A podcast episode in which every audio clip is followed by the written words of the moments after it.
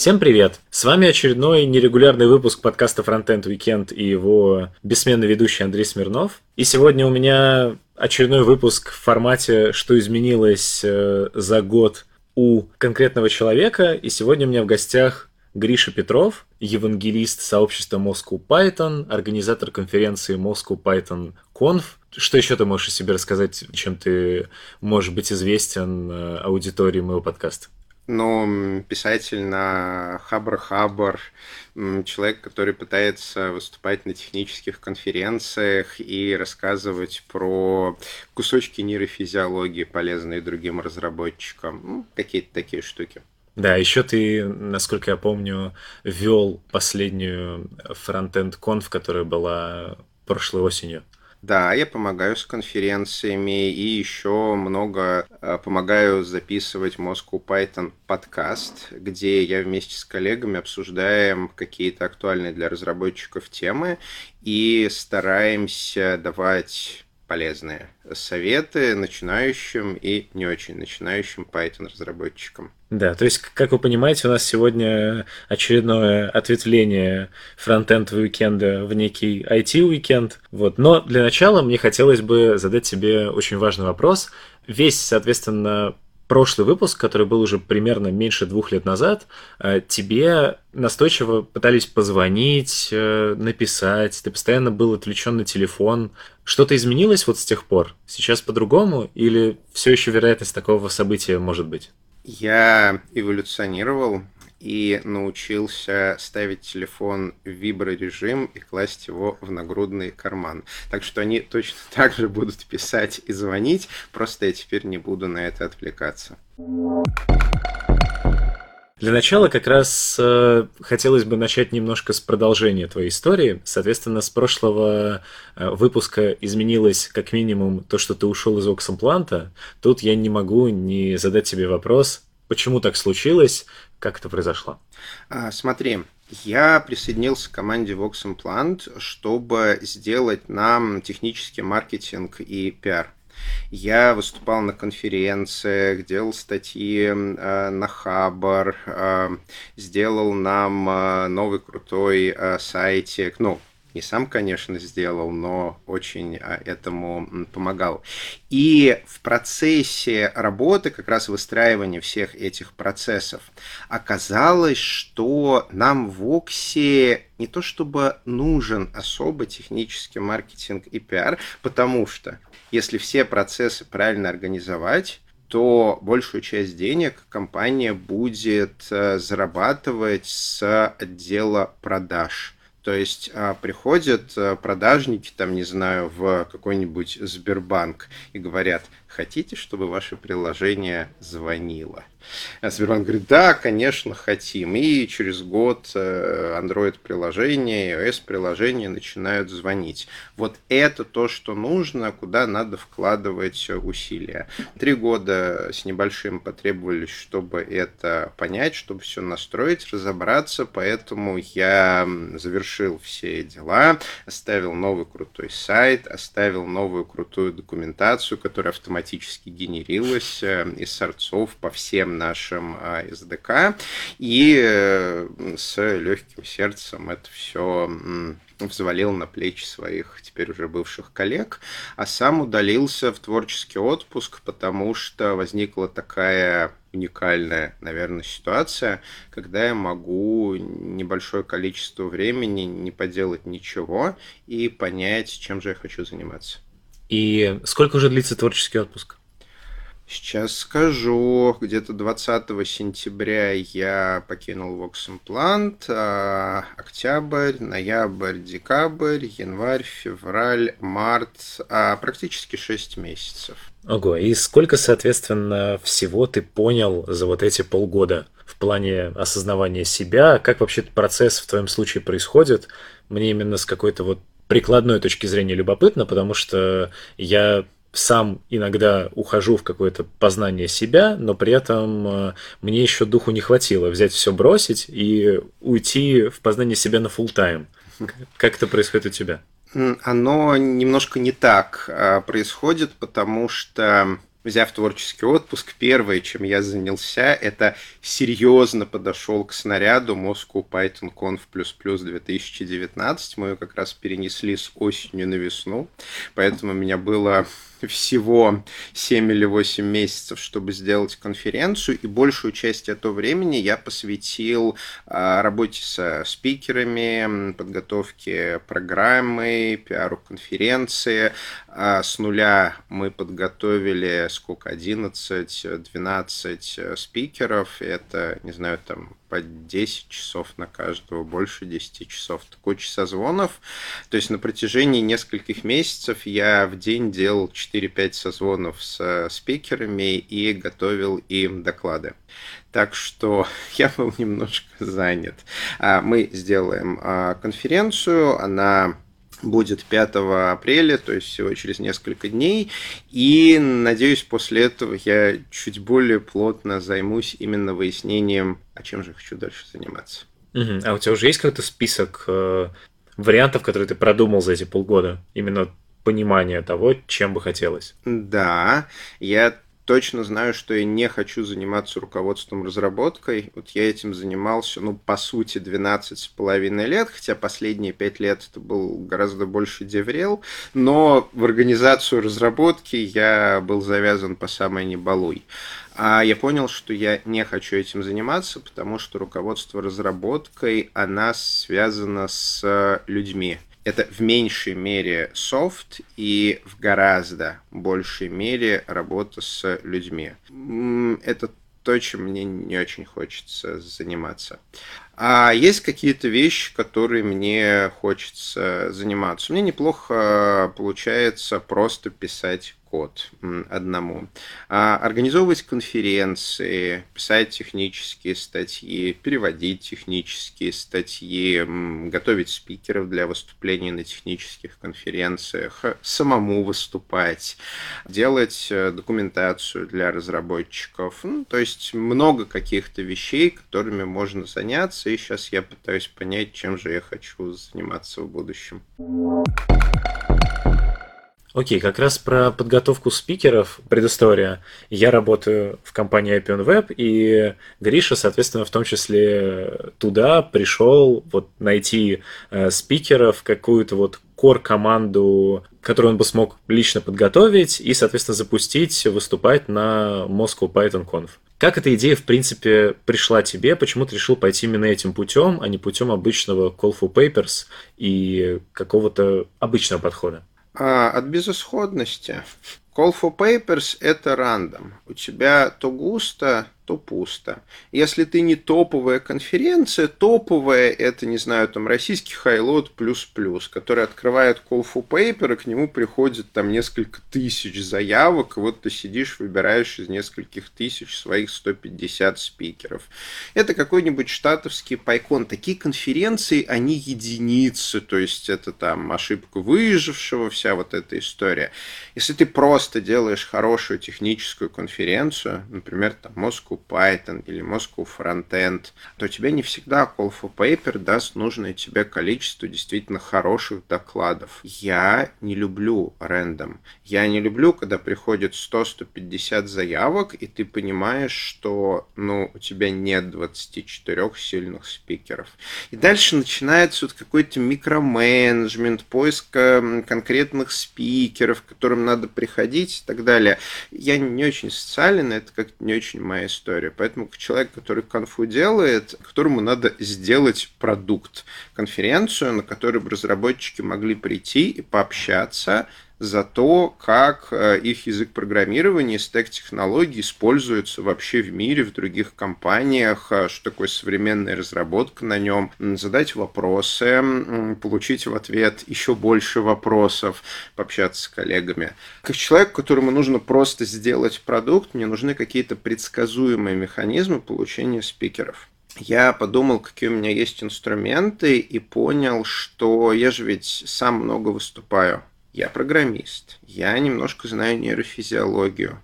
у меня неплохо получается обучать людей. Я за свою жизнь обучил много разработчиков, кого-то с нуля, кому-то просто научил, там, не знаю, сей на плюсы программировать. И если это все вместе, вместе, вместе совместить, а, а я еще нанял много разработчиков, я умею проводить технические интервью.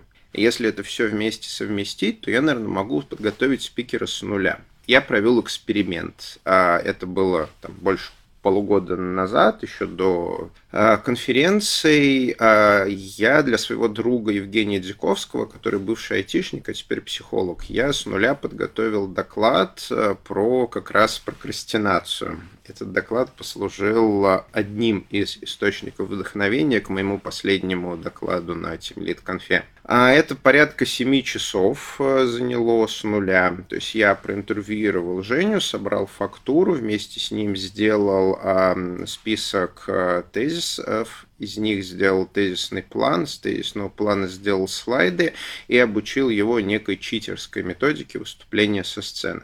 И Женя выступил очень хорошо по этой методике. То есть там огромный зал питанистов, там всем аплодировали, всем очень понравилось, сказали, что польза нанесена огромная. А дальше это просто масштабировал. Я пошел в несколько десятков компаний, провел интервью с разработчиками, с тем лидами, с техдерами, выбрал темы, которые мне, как организатору конференции, кажутся интересными для конференции, и дальше собрал фактуру и подготовил э, спикеров. Скажи, ты общался с э, Аней? Да, конечно. Как ее впечатление от процесса подготовки вот от всего этого? Она вполне довольна. Я думаю, это будет уместно. Вот. Там а, в процессе методика выкристаллизовалась. Вот буквально до последнего дня она выкристаллизовывалась. Я недавно ходил очно, а, помогал спикеру из Авито, и там очень интересные моменты всплывают. Э, в плане того, что ты пошел к спикеру из Авито лично, потому что были какие-то проблемы удаленно с ним? А, нет, а удаленно никаких проблем нет, просто мне лично гораздо проще с людьми работать. Угу. Я могу смотреть на мимику, на жесты, что-то показывать, и все это в реальном времени. Zoom все-таки подтормаживает, разрешение не то, и многие вещи по Zoom показать или по скайпу не очень удобно. Так вот, а при личном общении как раз э, я выявил какие-то это штуки, с помощью которых э, люди могут сильно лучше выступать на сцене. И все это, конечно, я показал, и замечательно работает. Вот эта вот методика подготовки, она включает в себя несколько шагов, которые определились, и она достаточно инженерна и технологична. То есть это какая-то повторяющаяся штука, которую можно делать раз за разом для разных компаний, для разных спикеров.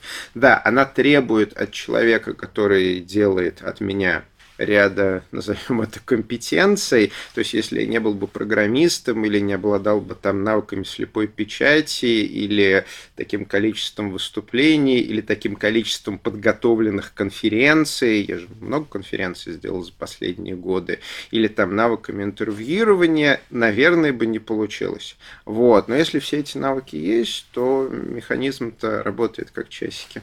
Круто. А я просто как раз, э, когда ты вот с этим пришел, я подумал, почему он э, делает так, именно идет в компании, ищет и собирает темы, а не идет, опять же, просто к популярным докладчикам и не пытается их призвать к себе на конфу. Но как бы теперь понятно, что это просто именно какой-то твой челлендж, тебе это было интересно. Да, это мой челлендж, плюс когда ты идешь к популярным докладчикам, вот как ты думаешь, к скольким популярным докладчикам мы пришли в 2019 году программным комитетом Moscow Python? Ну, десятки, наверное. Угу, четыре сотни, не хочешь? Серьезно? Там очень низкий э, отклик то есть в среднем на 10 спикеров, которым ты пишешь в холодную, ну, как в холодную, в целом в IT-тусовке практически все всех знают, и мы пишем э, через кого-то или тому, кого мы знаем, в целом хоть какой-то интерес проявляет один из десяти. То есть ты э, написал э, 300 или 400, а из них человек 30, 40, 50 проявили интерес, из них откликнулось на Call for Papers человек 5-10, потому что не все, кто проявляют интерес, находят в себе силы хоть что-нибудь сделать руками. Это не так много. Если у тебя не топовая мировая конференция, то просто приползая в холодную к спикерам, ты получишь меньше откликов, чем ты хочешь. Как вы тогда умудрились э, достать к себе Григория Бакунова? Ой, ёшки. Я много-много раз приходил к нему в личку Телеграм и повторял одно и то же. Давай ты выступишь, хорошая конференция, ты же мега крутой Python-разработчик, ты же м, так интересно разводишь срачики в канале Moscow Python, я же вижу, тебе это интересно, у тебя же такие темы, у тебя же опыт с конца 90-х, э, самая большая сцена, самое лучшее время, ну давай выступишь. Вот много-много-много раз и приходил, приходил, приходил, приходил, после чего Григорий сказал, что ладно, выступлю, и на следующий день ко мне пришла его персональный ассистент и сказала, что ну окей, достучался, таки доклевал, молодец. В курсе это его шестое выступление в этом месяце.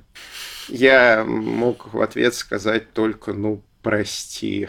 Да, маленькая поправка для тех, кто не в курсе. Григорий это, соответственно, бессменный ведущий э, радио Т, вот, и я обычно неправильно ставлю ударение. Он... Радиот. Нет, радиот это ладно, я не про то, я про то, что он э, Бобук или Бабук. А, Бобук. Бобук. Но при этом Бакунов. Да, это понятно. И я даже ударение поставил правильно фамилии, mm-hmm. что, что, что приятно. А, то есть э, просто шесть э, сообщений в Телеграме, и он... Шесть? Гораздо больше. Ну хорошо. Ты, на мой взгляд, недостаточно демонизируешь Бобука, потому что мало того, что он бессменный ведущий радиота, это человек, который пишет на Python с конца 90-х, то есть с одним из э, первых версий, э, у которого, если я не ошибаюсь, театральное образование, при этом он перешел в IT, вот за счет этого бэкграунда он бесконечно круто выступает со сцены. Я никогда так э, не смогу. И это человек, который огромное количество количество времени провел на топ-менеджерской позиции в Яндексе и который знает про эволюцию IT в компании примерно все, потому что этим занимался руками. Вот, то есть э, такой уникальный товарищ, ему есть о чем рассказать, и главное, с ним есть о чем поговорить. Нет, я ни в коем случае не демонизирую, я бы безумно, а надо бы. безумно мечтал, чтобы этот человек оказался тут передо мной на стуле, но я думаю, что он до сюда не дойдет. Даю хинт. Мы записали уже два подкаста с Бобуком. Оба раза мы для этого просто приезжали в гнездо вот, э, в гнездо Яндекс, и там это записывали, поэтому все Я в понял. твоих руках. Мне просто нужно приезжать в Яндекс почаще. Как раз про подкаст. Я не думаю, что хотел бы здесь э, прям историю подкаста. Хотелось бы конкретно тебя спросить про то, как ты видишь свое участие в этом. Ну, то есть, э, какую роль в нем ты исполняешь. Ты там относительно на регулярных основах, то есть там главный, конечно, там Валентин, грубо говоря, но при этом есть ты, есть Злата, есть какой-то гость, насколько я понимаю ваш формат. Как тебе кажется, что ты в нем несешь в массы и что благодаря тебе этот подкаст приобретает? Угу. Ну, формат, да, практически такой, то есть э, Валентин и я практически всегда. А моя роль, как бы ее так а, сформулировать, у меня есть некий опыт разработки, он, ну, не то чтобы очень большой, но он значительный, да, больше 20 лет. Плюс, а, какая у меня специализация? У меня специализация, я генералист. То есть я знаю понемножку, но практически всего. А в подкасте я выполняю роль... У нас же изначально название Python Junior подкаст не все темы, которые мы обсуждаем, они джуновые. То есть часто мы уходим там в кровь, кишки Python. Тем не менее, мы стараемся наносить пользу начинающим разработчикам или рассказывать разработчикам про штуки, которые не то чтобы очень очевидны. Я выступаю в роли эксперта. Я задаю сложные, неудобные вопросы гостям а другие участники подкаста спрашивают меня какие-то вещи, я рассказываю, вот как я вижу положение в индустрии и так далее. О, я сформулировал а, прикольную для себя роль. А я генератор фонового шума, только вместо шума я генерирую контент. То есть я такой фоновый генератор контента. То есть если никто ничего говорить не будет, то я буду просто на протяжении всего подкаста рассказывать какие-то штуки, наносить разработчикам пользу. А когда вот к этому генератору шума а, мы добавляем другие источники, гостей, прикольные темы и так далее, то у нас получается интересный контент. А, как показала практика, лучше всего я работаю в паре с Ильей Лебедевым. Это тоже один из организаторов Moscow Python. Он, во-первых, очень любит материться, и, во-вторых, у него есть уникальный скилл. Он любит и умеет набрасывать на вентилятор. С ним реально тяжело и сложно и интересно. То есть он вскрывает такие темы, которые вот controversial, controversial от слова K и P. Очень противоречивые, чем он скрывает. Я так стараюсь отбиваться, рассматривать их с разных точек зрения. А по отзывам слушателей, вот подкасты, где я зарубаюсь с Ильей, они самые такие интересные. Ну, на самом деле, интересная аналогия. То есть, получается, это такой идеальный э, заполнитель пауз. То есть, да. вот э, тебя можно как вместо музыки подкладывать под, весь, под любой подкаст, и будет э, получается какой-то контент, который всегда кому-то полезен. Э, да, иногда, правда, случаются накладки, э, когда, потому что я же заполнитель пауз по теме, и в какой-то момент э, я могу вытащить там все свои несуществующие ментальные тентаклы, потому что меня тема заинтересовала, и нечаянно разорвать собеседника, ну, просто потому что тема там, не знаю, какого-нибудь асинхронного программирования такая интересная, что я углубился в кишки и в общем, остались одни кишки Python. Мой стандартный вопрос. Какая твоя цель участия в этом подкасте? Там интересный вопрос. Я, наверное, сформулирую так, что у меня практически не осталось простых способов получать опыт. Ну, от того, что я просто пишу код, знаешь, там, к 20 языку программирования они реально все одинаковые. К 20 году, ну, что бы ты ни делал, ты это уже делал. Я вот сейчас там изучаю пятый Swift для iOS, да, я это все видел. Но он меня ничем не удивит. Участие в подкастах – это челлендж, это возможность не дать своему мозгу а, окаменеть в какой-то более-менее успешной конфигурации. А, к примеру, вот мы с тобой сейчас записываем подкаст, я же не готовился, ты мне не раскрывал какие-то вопросы, я не знаю, о чем ты меня спросишь. Поэтому для меня это очень такая нервная, стрессовая ситуация, и за счет этого я сейчас гребу опыт лопатой. Я гребу опыт а, в том, как а, правильно вести дискус, в том, как одновременно пытаться наносить пользу слушателям, рассказывать что-нибудь полезное, как контролировать голос, там, не заикаться, не мычать, не свистеть, не хрипеть. А, это очень-очень ценно. Плюс а, у нас много гостей, они рассказывают интересные штуки, в которых я в некоторых не разбираюсь. Я, например, не математики, не умею machine learning. Я прокачиваю скилл интервьюирования, то есть я не разбираюсь в теме, стараюсь э, прямо во время подкаста с помощью каких-то специальных интервьюирующих вопросов вытащить из гостя интересный контент. Иногда получается, иногда нет. Если не получается, то я стараюсь анализировать свои ошибки и понять, что можно сделать лучше. Раз уж э, заговорили про вот это сложное получение опыта, мне бы как раз интересно было спросить, вот ты ушел, соответственно, из Vox и перестал э, быть техническим евангелистом, тогда я мог объяснить, почему ты везде. Ты выступаешь на почти всех конференциях, э, ты ведешь конференции, ведешь хакатоны. Сейчас, вот после ухода оттуда, это что? Зачем тебе это сейчас? Почему ты продолжаешь это делать? Опыт. Опыт, опыт, еще раз опыт. Вот я недавно выступил на Team Lead э, конфе, а подготовка этого доклада заняла больше 40 часов. Это был такой сложный доклад. А сейчас я готовлюсь к выступлению на KnowledgeConf. Там я буду презентовать собственный open source продукт, систему для управления знаниями XI. Это тоже сложный доклад. Я уже вложил в него там часов 20 или даже 30 и столько же, ладно, еще часов 10-15 э, надо туда вложить.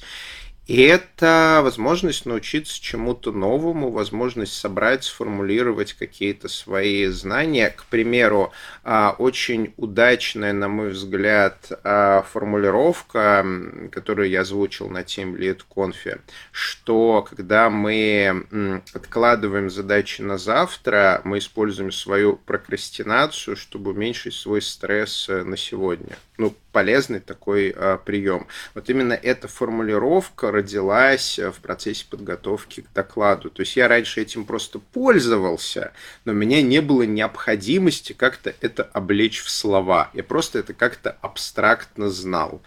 А обличая это в слова, я понял, что, блин, ну это же реально прием, его в таком виде можно давать другим э, людям, вот, прям в качестве действующей методички серии. Вот э, я вижу, что у тебя 50 задач в Эджире, это явно стресс, поэтому давай мы тебе заведем доску в Trello, э, куда ты будешь класть несколько оперативных задач, постоянно перекладывать их на завтрашний день. Это какие-то работающие практически магические заклинания, с помощью которых можно сделать работу разработчиков, Team Lead э, удобнее. А не подготовился бы к конфе, не выступил и не знал бы, что так можно. Если говорить э, все же про не выступление на конференциях, а то, когда ты ведешь хакатоны, это тоже опыт, но этот опыт тебе зачем? О, это совершенно другой опыт. У меня же разный опыт. Да, я, например, вот к нейрофизиологам в гости захожу, рассказываю им про Python, они мне показывают, как они мышей препарируют и другие всякие интересные штуки. Хакатоны – это возможность поддержать свечку рядом с подрастающим поколением. Это бесконечно важно. Что для меня самое ценное в хакатоне? А, вести хакатон для меня абсолютно механический процесс. Их, наверное, больше 50 штук провел последние пару лет уже почти этим не занимаюсь, потому что все и так научились хорошо делать. Что для меня ценное? Самое ценное это когда я хожу по залу и смотрю, как эти разработчики пользуются своими ноутбуками, какие у них операционные системы, какие у них IDE, как они а, двигают руки по клавиатуре, какие они используют шаткаты, как они м, расставляют окна у себя на а, экране, вот как они именно пользуются компами, при разработке, как они пользуются экосистемой, как они гуглят, как они формулируют вопросы на Stack Overflow. Это возможность поддержать свечку рядом с процессом разработки. Где ты еще получишь такую возможность? Ты придешь в команде за спиной встанешь, тебя через полчаса вежливо или невежливо попросит покинуть помещение. Вот, потому что, знаешь, когда я там на Team Lead, лидер по разработке, приходит, стоит за спиной, это уровень стресса плюс 10. Никто не хочет уровень стресса плюс 10. А когда ведущий хакатона ходит и спрашивает, чем помочь, это наоборот э, уровень inspiration плюс 10. Окей, окей, не могу поспорить с этим. Я из доклада твоего, я до этого эту информацию про тебя не знал, узнал как раз, что ты занимаешься, ну, увлекся, так сказать, нейрофизиологией. Вопрос, опять же, зачем тебе это? И как глубоко ты уже погрузился? То есть, опять же, новая информация для меня. Ты заходишь в гости к нейрофизиологам. А что еще? Вот как, как ты это щупаешь? А, рассказываю. А, первый вопрос – зачем? А исключительно для программирования. То есть э, уже много лет меня беспокоит вопрос, что мы не очень хорошо пишем софт. Когда я говорю «мы», я имею в виду разработчиков в целом, мир. То есть если прийти в среднюю компанию со средними разработчиками, то в целом по больнице у нас все очень плохо. У нас все совсем плохо с тулчейном, с кодом, с практиками, с управлением, совсем. А мне очень хочется как-то научиться делать этот процесс лучше, ну, чтобы я мог решать такие, такие задачи, чтобы придя в команду, чтобы взаимодействие с другими разработчиками, а, я мог применять какие-то простые методы. Я все-таки инженер, да, я не гуманитарий, не психолог. А, мне тяжело просто поговорить. Small talk. Никогда не давался small talk. А, что были простые инженерные методы нанимать разработчиков, оценивать, как работают разработчики, помогать разработчикам работать лучше. И мне очень нравится красивая аналогия с заклинаниями, да, вот я стараюсь придумать такие простые заклинания, которые можно использовать при собеседовании, при оценке работы, при постановке задач. Вот типичные заклинания это, например, SMART specific, measurable и так далее. Это заклинание, то есть ты просто используешь некие механические вещи, а, чтобы сформулировать задачу, которая лучше ложится в мозги человека. Я стараюсь использовать нейрофизиологию для того, чтобы разрабатывать такие заклинания для разработки, чтобы делать разработку лучше себе и окружающим, потому что рассчитывать на музу не прилетит. А если прилетит, то не сегодня. А если сегодня, то потом прилетят правки, а потом дедлайн, и все опять пойдет как обычно пойдет. Насколько глубоко? Очень неглубоко. Нейрофизиология это реально сложно. То есть я в большинстве с вами читаю какие-то статьи, в основном научно-популярные, потому что настоящие статьи с PubMed мне читать тяжело. Нейрофизиология это органическая химия, которую я м, не знаю. Это статистика уровня выше, чем я знаю и анатомия мозга несоизмеримо выше, чем то, что я сейчас знаю. То есть я в целом, эм, когда смотрю видео на Ютубе, где препарируют мозг, я уже начинаю узнавать какие-то области. Вот. У меня за, там, сколько этим занимаюсь, 3-4 года, там куча уже всего выписано, но это scratching the surface. А я никогда не буду даже там джуном в нейрофизиологии, это хобби. А я стараюсь в этом разобраться на минимальном уровне, исключительно для того, чтобы иметь возможность сделать заклинания, работающие заклинания. Сейчас э, будет мой непостоянный блок неудобных вопросов. Ответы на некоторые я частично сам, мне кажется, уже знаю. Там где-то ты мне э, в неких смолтоках, которые ты не умеешь вести, но рассказывал. Но все же мне бы хотелось это как-то зафиксировать. Во-первых, самое простое. Постоянно на э, абсолютно разных э, мероприятиях, там или в тех же выпусках там Python Junior подкаста ты постоянно в одинаковой одежде. Вопрос, это у тебя, как у настоящих э, профессионалов э, своего дела, просто 7 одинаковых комплектов одежды или это что-то более комплексное? Зачем 7-3? А почему именно такая? Ну, то есть у тебя, ты вот купил три э, там комплекта такой одежды, почему именно такой, почему не другой? Я время от времени ее меняю. Вот э, ты можешь увидеть, что, например, на Team Lead конфе я выступал в э, синей э, спортивной, э, да, э, декатлоновской штуке, а теперь у меня черно-серая оранжевая декатлоновская штука. Мне нравится какая-то такая спортивная одежда, Почему я не меняю гардероб? Наверное, это как-то связано с моей личностью, то есть одежда, она во многом влияет на человека. А у нас э, маленький экскурс в нейрофизиологию. Мозг, он строит модель окружающего мира – и модель нас в окружающем мире. У нас есть модель нашей личности, модель нашего тела. Так вот, в модель нашего тела входит одежда, инструменты, которые мы используем. Поэтому та одежда, которую мы надели, она влияет на то, как мы себя ощущаем. И мне, наверное, комфортнее, когда я одеваюсь, в одно а, и то же. То есть я как-то хочу, чтобы моя модель была максимально стабильной. Я не очень лез в эту интроспекцию, мне в целом пофиг, почему она мне устроена так, ну, работает и работает. Возможно, если бы я менял постоянно одежду, имел какой-то гардероб, я там был бы счастливее, более счастливым или менее счастливым, я не знаю. Но мне нравится, как оно работает сейчас. Мне всегда было интересно, вот в таком э, гардеробе, как ты отличаешь, вот, грубо говоря, какая из них сейчас на тебе. Но имеется в виду, что, грубо говоря, так как это кофта, очевидно, ты ее не стираешь каждый день. Поэтому есть, грубо говоря, кофты какой-то давности. Угу.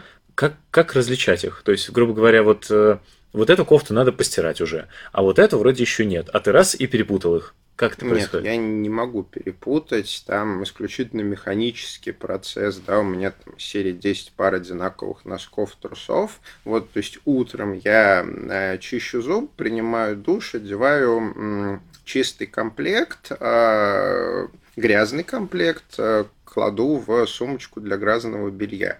Вот. А как только в сумочке для грязного белья оказывается плюс 3 пары э, носков, ну или в сумочке для чистого белья оказывается минус 3, их там проще считать. Я э, кладу комплект э, одежды в сумку для грязного белья, одеваю одеваю, э, надеваю э, чистый комплект одежды. Вот. Э, как только в сумке для грязного белья оказывается два грязных комплекта одежды, а третий, соответственно, на мне, э, я ее закидываю в стиральную машину, стираю, сушу и все повторять бесконечно. Второй вопрос. Я где-то на какой-то из конференций услышал, что, опять же, просто краем уха, поправляя, если я где-то скажу не то, а, что ты в свое время э, вытаскивал себя из некого рода игромании. Как это, соответственно, происходило, насколько это болезненный процесс, и в каком ты сейчас э, состоянии относительно того, что было тогда? Это чудовищно болезненный процесс. И совсем не потому, что мне нравится, как звучит слово «чудовищный». Я геймер, я играл последние 20 лет, я водил рейды в World of Warcraft, я убивал боссов в Bloodborne и Dark Souls, да, десятки, иногда сотни траев. А вся вот эта история, это именно зависимость, то есть я либо работаю, либо играю. Вот, мобильные игрушки, сотни тысяч рублей потраченные на мобильные игрушки с большим удовольствием, естественно.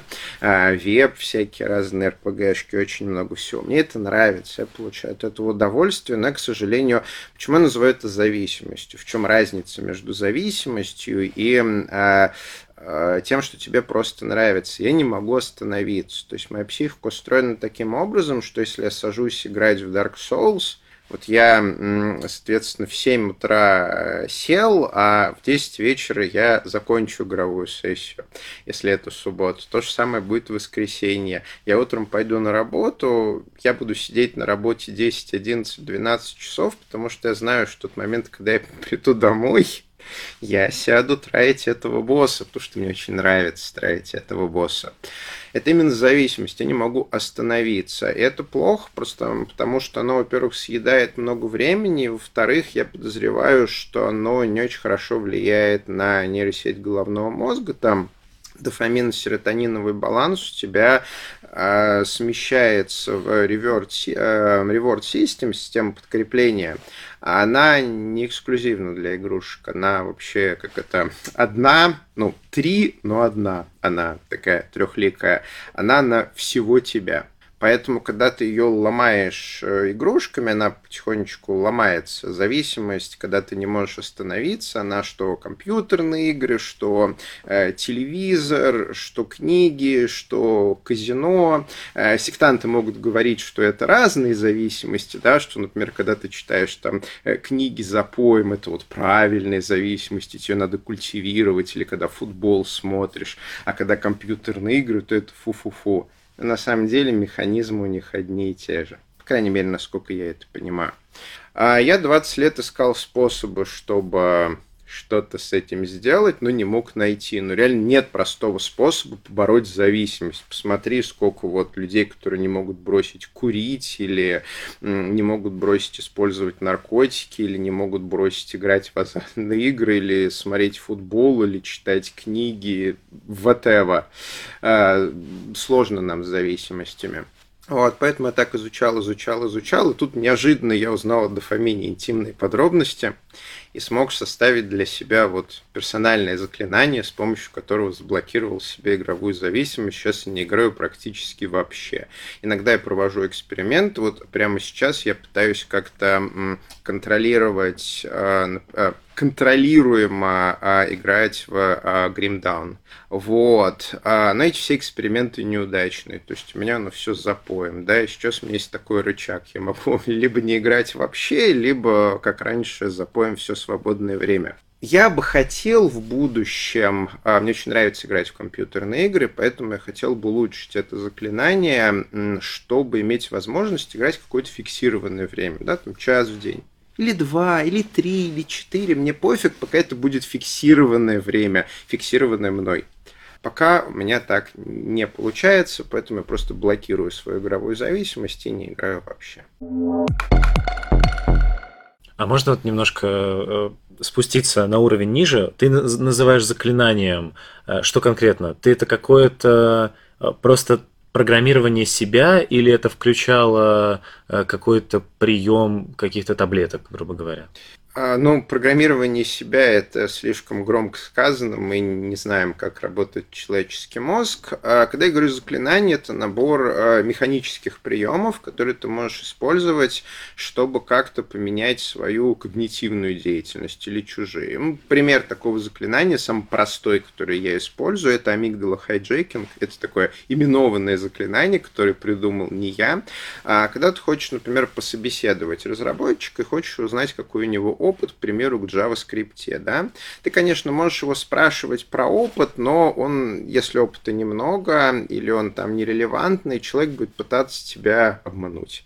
Ну, не потому, что он плохой, а потому, что так социально принято. Это будут такие полуавтоматические ответы. А что можно сделать? Амигдала, ну мы не знаем, как работает амигдала, но скорее всего она берет входящий поток информации и штампует, э, тегирует его эмоциями. После чего гиппокамп это как-то запоминает.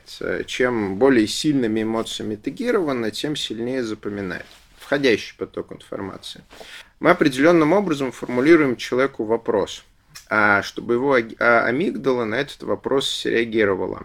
А мы формулируем вопрос высокоэмоциональной составляющей. Например, мы спрашиваем, скажи, а что ты в JavaScript ненавидишь?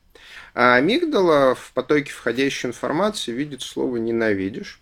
И если у человека психика, как у нас у всех, то есть средняя, слово «ненавидеть» будет связано с какими-то отрицательными штуками. Амигдала ставит штамп, сильная эмоция. И далее мозг, который, скорее всего, паттерн матчер, поэтому входящему штампу JavaScript и э, ненависть а, будет э, искать в карте Ingram мозга, то есть во всех воспоминаниях что-то связанное, после чего передаст это зоне, зонам брака и верники, они начнут что-то говорить. Ну, если человек, конечно, сознательно это не остановит. Или если у него нет каких-то там блокеров на такую комбинацию во время собеседования. Есть разные варианты, но в целом в среднем. А если у человека есть опыт, то он практически на автомате начнет э, тебе рассказывать, что а, undefined is not a function, ненавижу, гребаный пластилин, TypeScript надо компилировать, и постоянно с этим проблемы, от жены немного шаблоны, и вообще все плохо, кон с летом только недавно завезли, вообще там классы нормальные только недавно завезли, я 10 лет до этого жил с прототипами, а, ненавижу. Вот, и, и это будет практически автоматика. А если у человека опыта нет, то брака с эм, верникой включат как это несущие, а слова туда докладывать никто не будет. Человек просто замычит в ответ на твой э, вопрос. Вот это автоматика. И заклинания это именно такие механические приемы, которые ты можешь использовать для игровой зависимости. Я вот под себя сделал механический прием. Тебе, наверное, интересно, как это выглядело, да? А это выглядело следующим образом. Я садился и искал в играх а, очень неприятную механику, которая обманывает мою систему, а, reward system, постоянно забываю, а, мою систему подкрепления. А у меня была гипотеза, что эта игровая механика есть во всех играх. И я угадал, она действительно есть во всех играх, поэтому то, что она непосредственно для меня очень обидная и неприятная, это, считай, обман для меня мозга, такой же, как однорукий бандит. Обман, эксплуатирующий очень-очень простой циркут внутри нашего мозга. А я сидел и вспоминал все игры, в которые я играл за свою жизнь, искал там эту механику и находил. И я повторял это раз за разом, десятки, сотни раз, и натренировал, что я теперь э, смотрю на любую игру, в которую очень хочу поиграть, я сразу вижу там эту механику, и факт э, игры э, меня сразу начинает вызывать вот связанное отвращение, что авторы очень нехорошие люди, они пытаются на Е мой мозг, и вообще я не буду этим заниматься. А можно пример какой-нибудь вот этой, в любой игре, там, общепопулярной? Да, конечно. Смотри, механика заключается в чем? Механика заключается в том, чтобы, э, с одной стороны, расположить награду, желательно социальную, а с другой стороны дать почти понятный паттерн, как этой награды достигнуть, но а, определенным образом нарушить паттерн, чтобы ты никогда его не мог до конца понять, то есть добавить в него рандом. Это однорукий бандит, да, когда ты дергаешь за рычаг, ты видишь крутящиеся барабаны, тебе кажется, что дергая рычаг в правильный момент, останавливаешь их э, в нужном тебе, получаешь максимум social reward, э, reward деньги, вот, но на самом деле рандом устроен таким образом, что вот э, никакую систему, которую ты придумаешь, не может э, тебе помочь выиграть в однорукий бандит. Вот, но мозг этого не понимает, там простой паттерн матчер, он раз за разом дергает, потому что думает, что еще немного он найдет паттерн. Вот, там еще обязательно дилей должен быть. Меня очень сильно смутило первый раз, когда мы с тобой пообщались, я тебя как бы не знал, мы с тобой познакомились только на интервью, и я потом тебе написал, а ты спросил, а ты кто? Ну, то есть, что, что вообще происходит?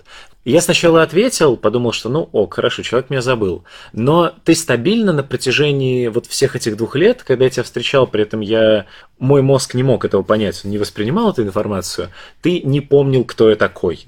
До определенного момента мне было интересно, только со мной так или это в принципе так. Но кажется, я выяснил, что это вроде со всеми так, но проясни именно почему ты так сильно выделяешься по сравнению со всеми обычными людьми вот в этом вопросе?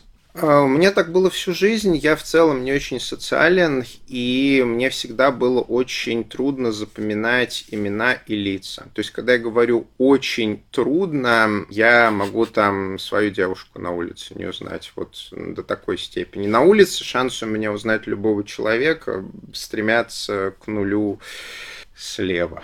А, это не то чтобы что-то очень хорошее. Я стараюсь запоминать э, время от времени имена лиц людей. Когда я где-то работаю в тайме я прям прилагаю усилия к тому, чтобы всех, всех, всех, всех, всех запомнить. То есть я применяю мнемонические трюки для того, чтобы запоминать. Я каждое утро со всеми здороваюсь, э, вся вот эта история. Но это как-то компенсирует, но я не могу это делать постоянно со всеми, поэтому таки да, на любой конференции, где я выступаю, со мной здороваются там 50-60 человек, и если я одного-двух узнаю, то это значит, что я уже много десятков раз с ними где-то пересекался, или мы много лет вместе работали, Хотя кого я обманываю? Они регулярно мне говорят, ну, Гриш, ты меня, конечно, не помнишь, но мы, например, в НПТВ вот два года вместе работали. Ну, такая история.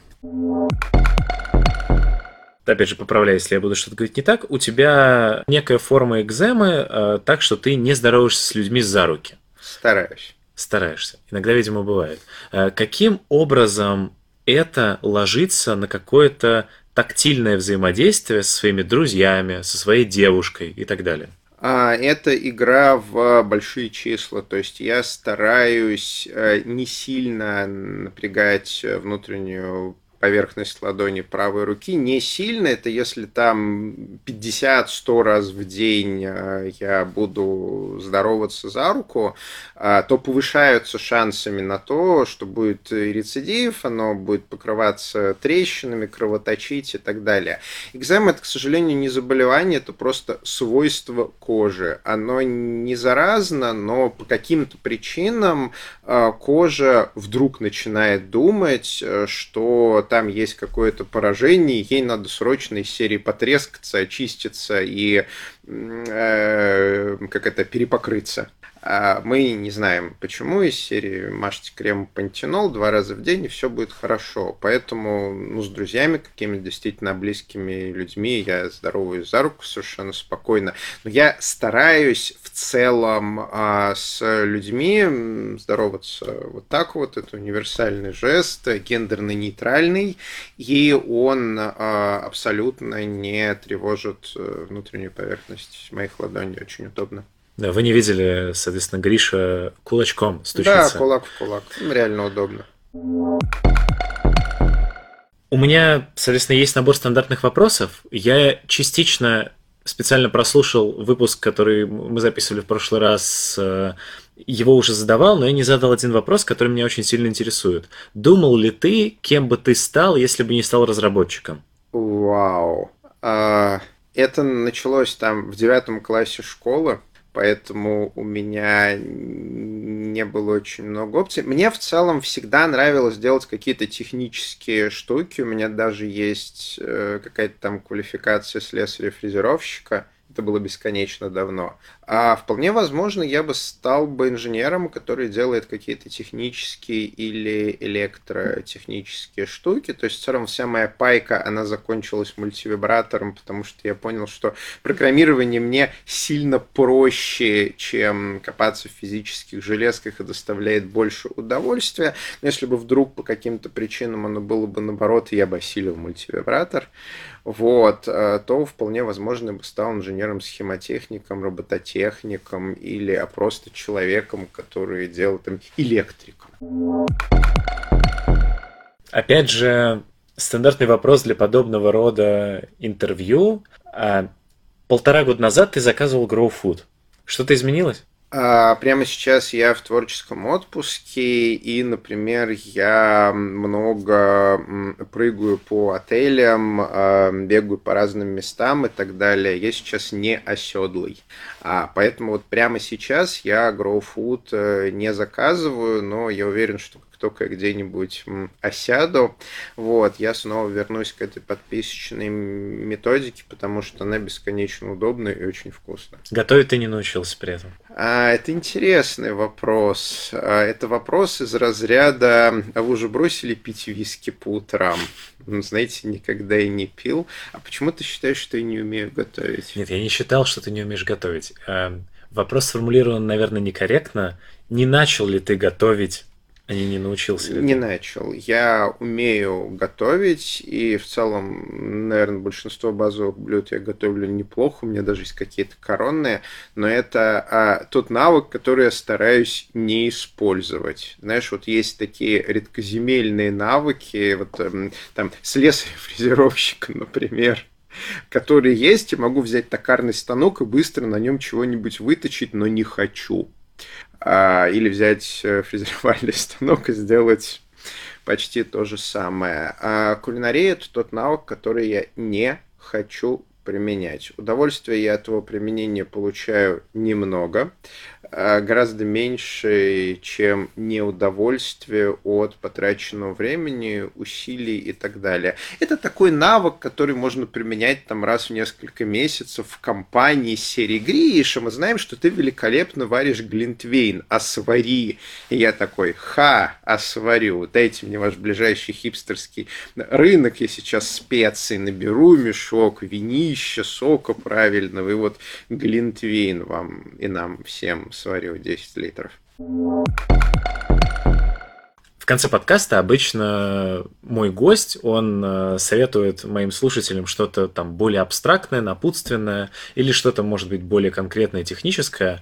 Вот что бы ты мог посоветовать сейчас, спустя вот эти два года? В прошлый раз ты советовал Nuxt.js. Если... А, Nuxt.js, э, да. Я бы посоветовал заняться изучением Microsoft TypeScript. Это обратно совместимый с JavaScript диалект, а который за последние полтора года очень хорошо педалируется Microsoft. Он развивается, он очень удобный. А он позволяет делать прикольные штуки, он позволяет делать писать, э, он позволяет писать JavaScript с типами, а он позволяет проверять существующий JavaScript код, так как если бы в нем были типы. Потому что на самом деле в любом языке программирования есть типы. Вот эта вот динамическая статическая типизация, она работает не так, как э, думает э, большинство начинающих э, разработчиков. А TypeScript — это крутая тулза, язык, э, который позволяет сделать наш JavaScript код лучше. Поэтому те слушатели, кто еще его не смотрел, посмотрите, оно того стоит. А его можно легко встроить в ноду, оно встроено в Visual Studio Code, один из лучших редакторов э, и почти IDE для программистов. И его очень круто развивает Microsoft. Просто вот развитие реально чувствуется. И, естественно, совместимость с React, Vueом, Angular, начиная со второй версии, вообще использует э, TypeScript. Очень крутая штука. Круто. Спасибо тебе большое. Э, тогда здесь э, я в очередной раз скажу свои традиционные слова, что во-первых, обязательно подпишитесь э, на данный подкаст. Э, он э, теперь есть и в SoundCloud, и он все еще есть в iTunes, и я залил все выпуски, которые раньше были на YouTube в аудиоформате. Обязательно вступайте во все наши группы в социальных сетях. Вот мы теперь чуть реже, но все еще показываем человеческую сторону фронтенда и не только. Услышимся когда-нибудь. Я вновь выйду в эфир вместе с новым интересным гостем. Пока-пока. Пока-пока.